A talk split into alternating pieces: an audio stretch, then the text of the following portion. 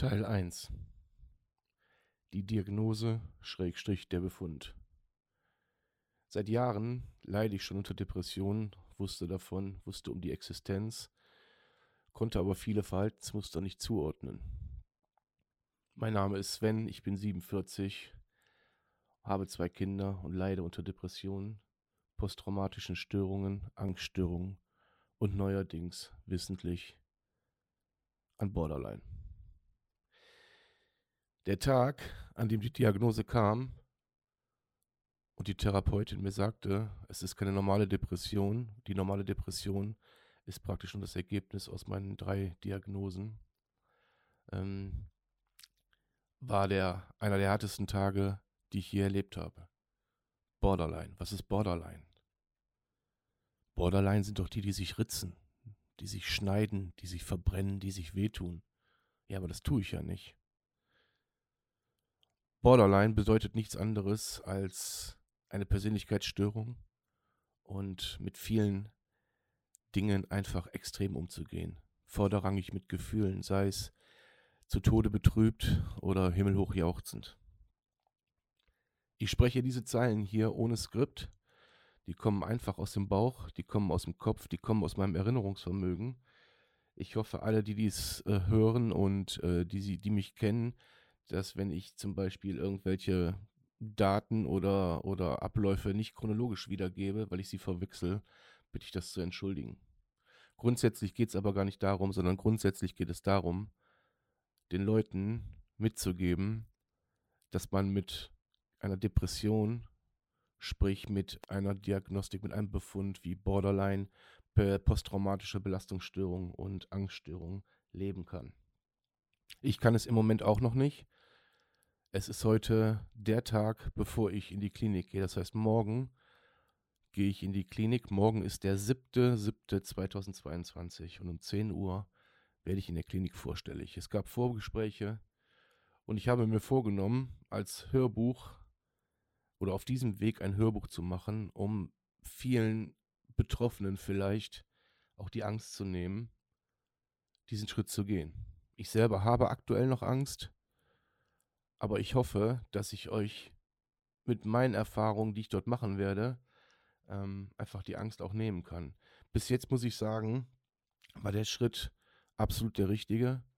Bis jetzt haben alle versucht, mir die Angst vor der Klinik zu nehmen. Das mit allem meine ich die, die, Prof äh, die Ärzte, die, ähm, die Leute, die halt dort arbeiten. Alle sind furchtbar nett, alle sind sehr zuvorkommend, alle geben sich größte Mühe damit man es so leicht wie möglich, äh, so leicht wie möglich hat und vor allem nicht als, als irre dasteht, sondern als das, was man ist, als Kranker. Borderline ist eine Krankheit, die nicht heilbar ist. Sie kann nicht medikamentös behandelt werden, sondern sie kann nur therapeutisch behandelt werden. Dessen muss man sich einfach bewusst sein. Man muss sich darauf einlassen können. Man muss sich auf dieses ganze Verfahren, Therapie, Klinik, äh, whatever, komplett einlassen. Ansonsten gibt es keine Chance. Das habe ich mittlerweile gelernt. Ich, das Alpha-Tier, der Kampfsportler, steht jetzt vor einer Diagnostik. Borderline. Was macht das mit einem? Ich kann euch eins sagen, es macht eine ganze Menge mit einem. Man ist nicht irre. Ja. Man ist auch nicht, äh, nicht alltagsfähig oder so. Oder nicht nicht alltagsfähig, sondern man ist ein ganz normaler Mensch, der eine Persönlichkeit hat, die aber definitiv eine Störung nachweist. Aber nochmal zur Frage zurück, wie gehe ich damit um? Im Moment, ich nehme euch mit auf diese Reise, gehe ich gar nicht damit um, weil ich nicht weiß, wie ich damit umgehen muss. Sie lastet auf meinen Schultern zentnerschwer und es ist nicht möglich, das zu sortieren. Das ist der Status quo. Jetzt stehe ich einen Tag davor, in die Klinik zu gehen. Einen Tag davor, mein Kind nicht zu sehen. Ich stehe einen Tag davor, nicht wissend, was passiert jetzt. Man hat mir vorher gesagt, man wird mich resetten. Man wird mich praktisch auf Null schalten und meine Gedanken erstmal ausschalten, damit diese sich wieder sortieren können. Ja, aber ich habe ja Gedanken. Zwar ein Brei, zwar einen Riesenbrei, sozusagen Grütze im Kopf, aber ich habe ja Gedanken. Aber diese Gedanken kann ich nicht steuern. Diese Gedanken sind dafür verantwortlich, dass ich nicht damit umgehen kann, weil ich sie nicht sortieren kann. Ich habe mich entschlossen, euch auf meine emotionale Reise mitzunehmen. Ich werde nicht schneiden. Wenn ich weinen muss während dieses Hörbuches, werde ich weinen. Wenn ich lachen muss, werde ich lachen. Wenn ich der Meinung bin, dass ich abbrechen muss, breche ich ab. Und wenn ich der Meinung bin, dass ich, ich habe keine Ahnung, was tun muss, werde ich das tun. Und ihr werdet das alles hautnah miterleben. Ich habe mich dazu entschlossen, das öffentlich zu machen. Ich weiß, dass sich jetzt viele denken, so, warum tut er das? Ähm, ich will einfach den Leuten, die sich vielleicht damit rumplagen, es muss nicht Borderline sein, es muss keine posttraumatische Störung sein, nennen wir es einfach eine Depression haben. Ich möchte den Leuten einfach den Zugang dazu leichter machen und auch vielleicht den Umgang damit. Das ist meine Intention. Das ist das, was ich in der ersten Folge euch mitgeben möchte. Ich bin Teil von Fresseart Vorfahrt, dem besten Podcast der Welt. Der beste Podcast der Welt beinhaltet viel Lachen, viel Situationskomik, Stand-up-Comedy, Impro-Comedy, Comedy-Interviews und so weiter und so fort. Und dann gibt es die andere Seite. Und die andere Seite sitzt jetzt hier und hat sich dazu entschlossen,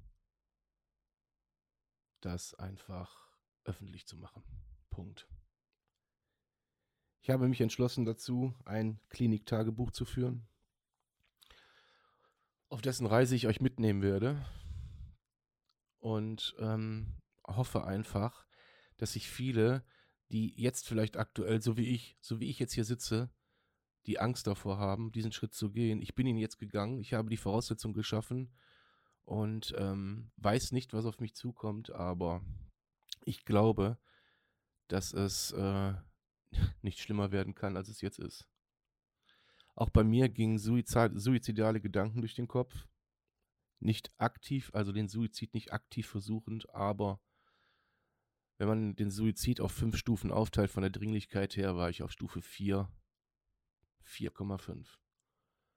Habe dann direkt meine Therapeutin kontaktiert, weil sie die einzige ist, die mir dann sofort helfen kann und mit der ich dann übereingekommen bin, dass die Klinik tatsächlich jetzt aktuell die beste Option für mich ist. Ich hoffe einfach, dass ich mit diesem Hörbuch, nennen wir es Hörbuch, nennen wir es Erfahrungsbuch, nennen wir es Tagebuch, nennt es wie, es, nennt es wie, wie ihr wollt, dass ich euch damit helfen kann. Und auch diejenigen, die nichts damit zu tun haben, vielleicht sensibilisieren kann, mit den Leuten besser umgehen zu können, als äh, es vielleicht vorher der Fall war. Für mich ist auch dieser, dieses Hörbuch, dieses Tagebuch, nennt es wie ihr wollt, eine Art von Therapie, von Selbsttherapie, ähm, in der ich mir Sachen von der Seele rede. Und ich kann nur hoffen, dass dieser Seelenstriptease nicht nur mir, sondern auch anderen hilft. In diesem Sinne warte ich heute meinen letzten Tag in Freiheit, in Anführungszeichen in Freiheit ab regel meine Dinge, soweit sie zu regeln sind und werde mich morgen früh dann in die Hände der Profis begeben und werde euch nach und nach dann hier auf dieser Plattform meine Erlebnisse, meine Emotionen, meine Erkenntnisse preisgeben. In diesem Sinne, bleibt gesund. Sven. Schatz, ich bin neu verliebt. Was? Drüben. Das ist er. Aber das ist ein Auto. Ja, eben. Mit ihm habe ich alles richtig gemacht. Wunschauto einfach kaufen, verkaufen oder leasen. Bei Autoscout24. Alles richtig gemacht.